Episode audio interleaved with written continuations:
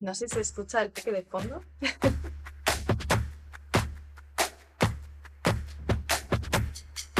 Hola, soy Lucía Terol de sentirplena.com y traigo un vídeo con siete ideas concretas para aplicar la esencia minimalista a esos momentos en los que elegimos o en los que elegimos a través de la vida espacios en los que estar en casa.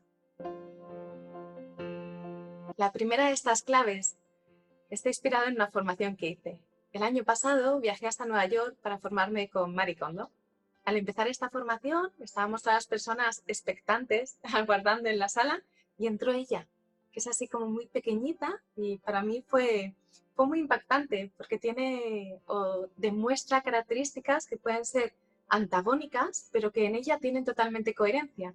Me parece una persona como muy frágil y fuerte al mismo tiempo, como muy inocente y también con unas capacidades de liderazgo muy fuertes. Y llegó ella, así, se subió al escenario, se arrodilló y nos dijo, vamos a agradecer el espacio que nos acoge. Y esta es la primera idea, que es una idea con un enfoque muy práctico, porque lo que te voy a pedir es que agradezcamos conjuntamente el espacio que nos acoge. Si tenemos que estar en casa, probablemente estés viendo este vídeo en alguna habitación de la casa. Yo estoy en mi dormitorio porque es la habitación más lejana al, lugar donde está el peque jugando. Igualmente es probable que en algunos momentos la escuches. Y estés donde estés, yo te invito a que cierres los ojos, a que los cerremos, porque yo también voy a hacerlo, y a que pasemos un minutito en silencio, agradeciendo. María nos dijo que no había que hacerlo de una forma específica, que cada cual lo hiciera como sintiera. Y esto es lo que me gustaría invitarte a ti. No necesitas ni estar arrodillada, ni arrodillado, ni sentado de una determinada forma, como sientas, simplemente con ojos abiertos o con ojos cerrados, agradece el espacio que te acoge, la habitación y la casa. Empezamos.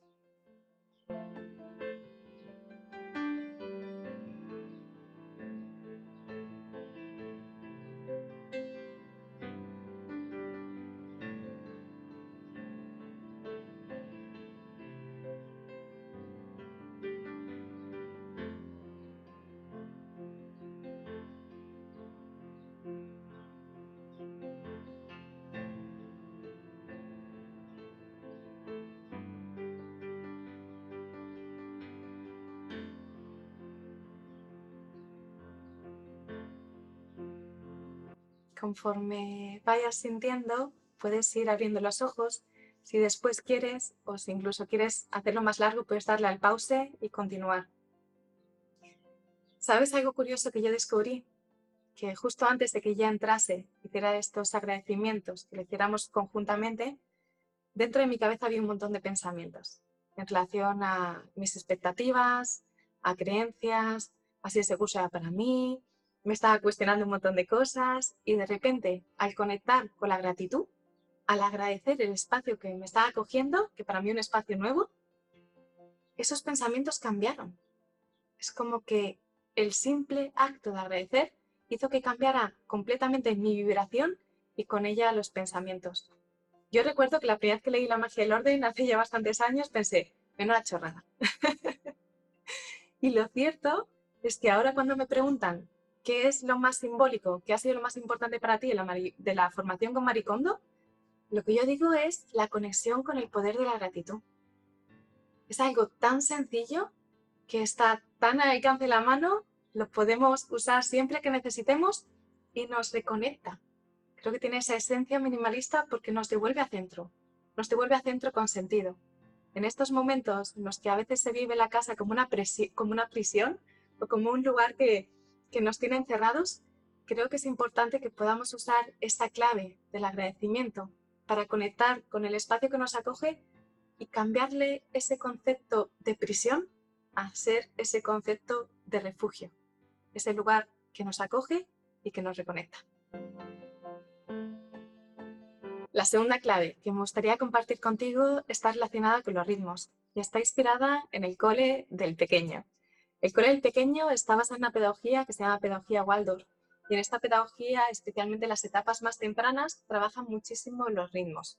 no solamente los ritmos en contacto con los ciclos de la Tierra, trabajan mucho con las estaciones, lo que ocurre en cada estación, tienen una mesa incluso de estaciones, sino que también trabajan con los ritmos en relación a aquellas actividades que son más expansivas y aquellas actividades que son más de concentración. Nosotros tenemos un semi-calendario, un semi-horario en nuestro día a día que no es acotado, no te imagines de 9 a 10 hacemos esto, de 10 a 11 hacemos esto, sino que lo único que tiene es que combina actividades que tengan ritmos diferentes. Tenemos actividades más de expansión, que pueden ser con movimiento, pues jugamos con la pelota, o, ¿sabes? Más de actividad hacia, hacia afuera y actividades más hacia adentro, más de quizás de concentración, de hacer un puzzle o de leer un cuento. Esto cuando tienes peques, pero es algo que yo también aplico a mi propio horario en mi día a día, porque la verdad es que yo trabajo mucho desde casa. Entonces es el combinar actividades más hacia afuera, más expansivas, más de movimiento, con actividades más hacia adentro, más de concentración. Cuando tenemos exceso de unas, acabamos agotados, agotadas, esto sube muchísimo en los niños y entonces como que perdemos el centro.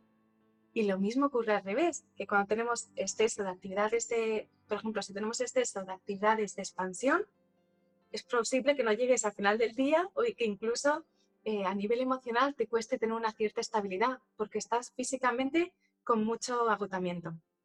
Pero si en cambio eh, tienes exceso de actividades de concentración, entonces es como tu cuerpo está que necesita descargar y no sabe por dónde. Esto es lo que se dice, ¿no? Cuando los niños se suben por las paredes.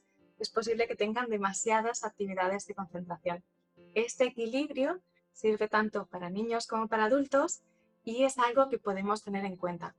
Sí que es importante también en este sentido que no es que pasamos de una a otra, sino que solemos usar transiciones.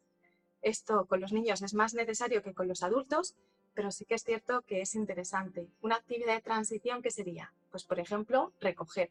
Yo estoy jugando a una actividad expansiva, recojo ese juego y después paso a otra actividad. El acto de recoger nos sirve como transición de estar haciendo un tipo de actividad a otro. En esto la verdad es que no voy a entrar mucho, pero si queréis que profundicemos un poco más, podemos hacer un vídeo específico en relación a este concepto en concreto o en relación a estar en casa con peques.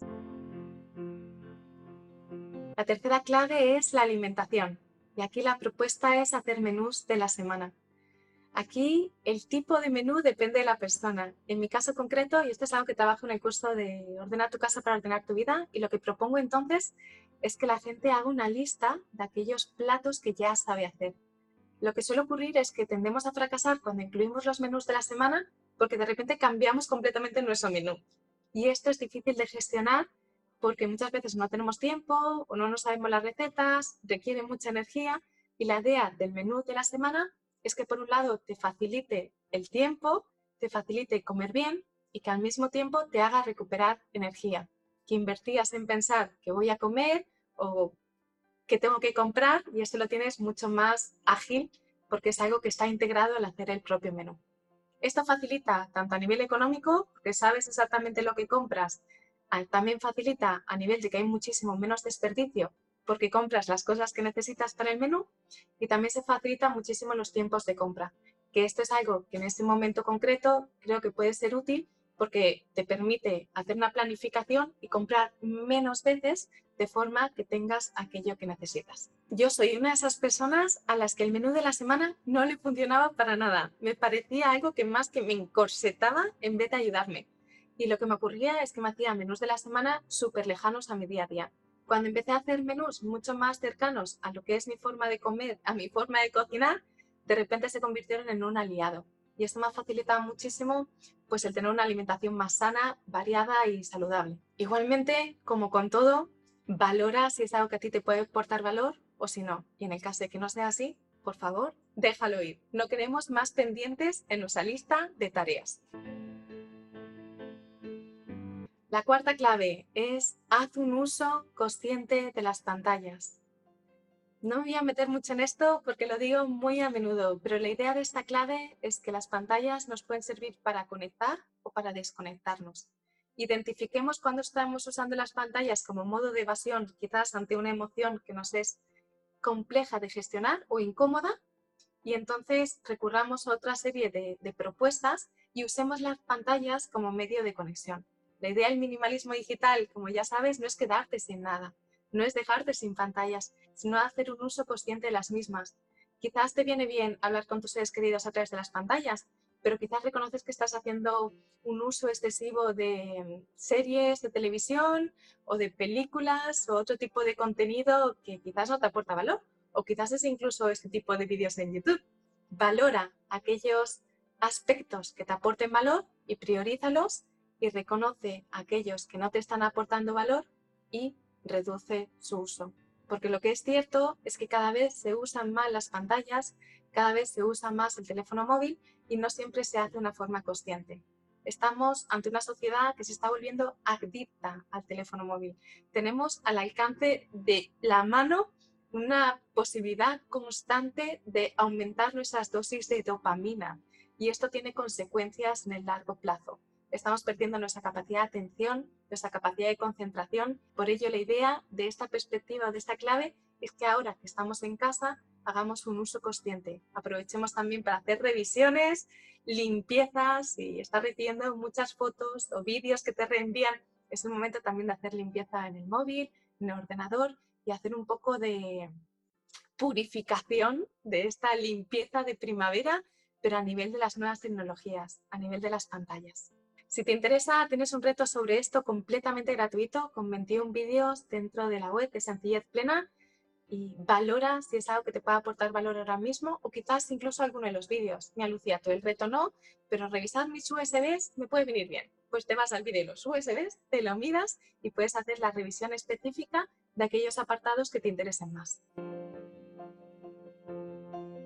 La quinta clave que me gustaría compartir contigo es cuida a los seres que te acompañan. Y digo seres, no digo personas, porque me gustaría incluir también a estos seres de aquí. Estamos en la primavera, si tienes plantas, si tienes huertos, si tienes macetas, es un buen momento para revisar, para ver que todo esté bien, para abonar, para podar, para arreglar, para cuidar, para regar. Y esto adaptado a las personas sería lo que te propongo hacer también en esta misma clave.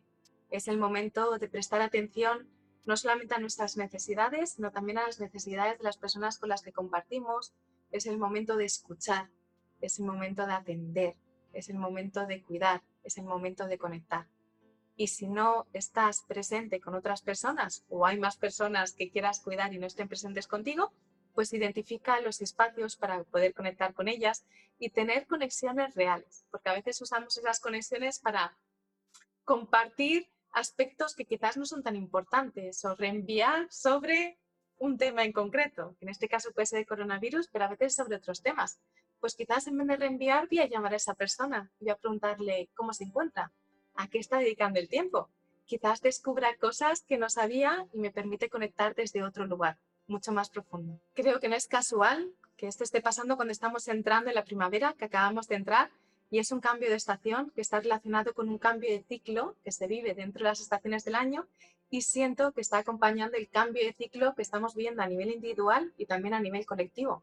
Así es que es el momento este de decir, vale, pues estas hojas no se han quedado fuera y no sirven ahora para la primavera, se quedan en el invierno. Entonces, a partir de ahí, pues valorar y, y permitir que florezca, porque la primavera es el periodo de florecer y es en el que estamos entrando. Así es que vamos a facilitar que todo a nuestro alrededor, pero sobre todo dentro nuestro, florezca. La sexta clave que quería compartir contigo, y esta no te va a sorprender, es revisa tu espacio físico, revisa tus pertenencias. Sería el minimalismo desde el tener. Yo sabes que te propongo el método I7. Tienes un vídeo sobre esto. Da un pequeño resumen que es la I. Imagina, siente, visualiza, ¿Cómo te sientes? ¿Cómo te quieres sentir? ¿Cuál es tu mejor versión?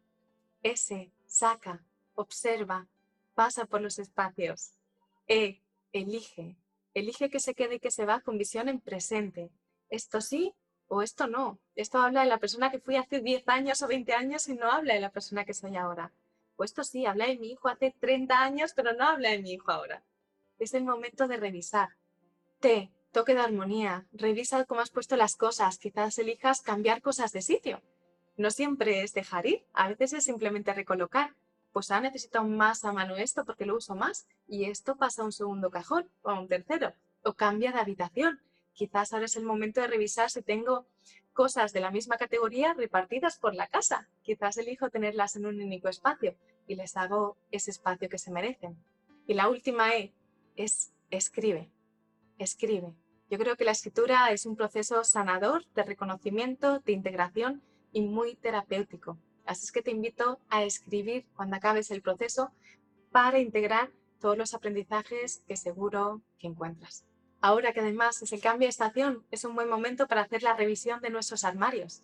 Tienes un vídeo específico sobre esto en el canal y puedes aprovechar para hacer esa revisión del armario y hacer ese cambio de estación también en relación a la ropa.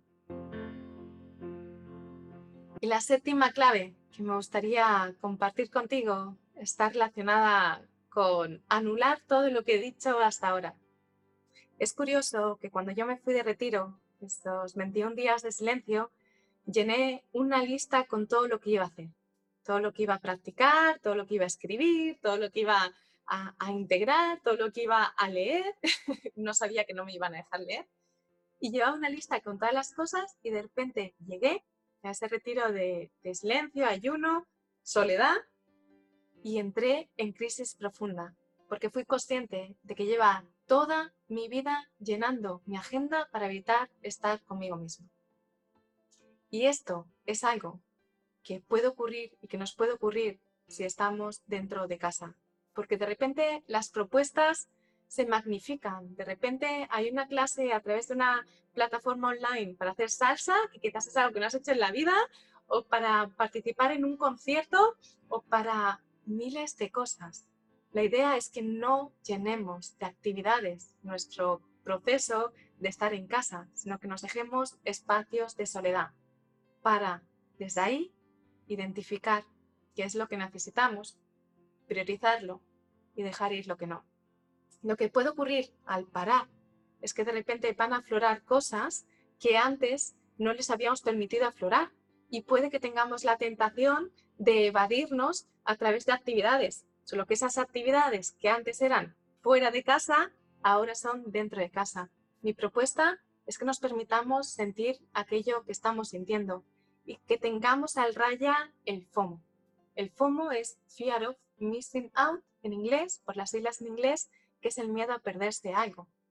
Cuando yo estoy en casa y veo que alguien va a participar de esa clase de salsa, pues, pero yo lo que siento que es más prioritario para mí es leer, pero si estoy leyendo y estoy pensando que no sé quién está en la clase de salsa, entonces me medio conecto y hago un par de pasos, pero después voy leyendo unas páginas y no estoy en ningún sitio. No estoy ni en la clase de salsa y tampoco estoy conmigo leyendo. La idea de esto es que seamos conscientes de que esta tendencia está, el miedo a perderse algo está, y que podamos gestionarla, que podamos simplemente aceptar que no vamos a llegar a todo, ni siquiera estando en casa. Y esto es liberador, porque desde aquí podemos elegir con conciencia y dejándonos también espacios de silencio. Porque espero que no te pase como a mí, que en esos 21 días tuve una gran crisis en la que necesité que salieran todas esas emociones que estaban atrapadas y atascadas para poder salir desde ahí y reconocer pues que quizás no está tan mal estar conmigo misma. Confío que puedas saltarte esa parte y conectar directamente con ese quizás no está tan mal estar contigo. igualmente, aunque tengas que pasar esa parte, la idea de esto es aceptarlo. Se suele decir que las crisis son oportunidades y yo de corazón lo siento, lo creo y lo verifico en mi vida. Así es que con esta clave quizás me desdigo de todo lo dicho. Valora cada una de las propuestas que yo te pueda hacer o que otras personas te puedan hacer y valida si son coherentes contigo. Si hay algún desorden en algún espacio de tu casa en concreto, entra ahí, observa ese desorden, qué información te trae, qué aprendizajes lleva detrás.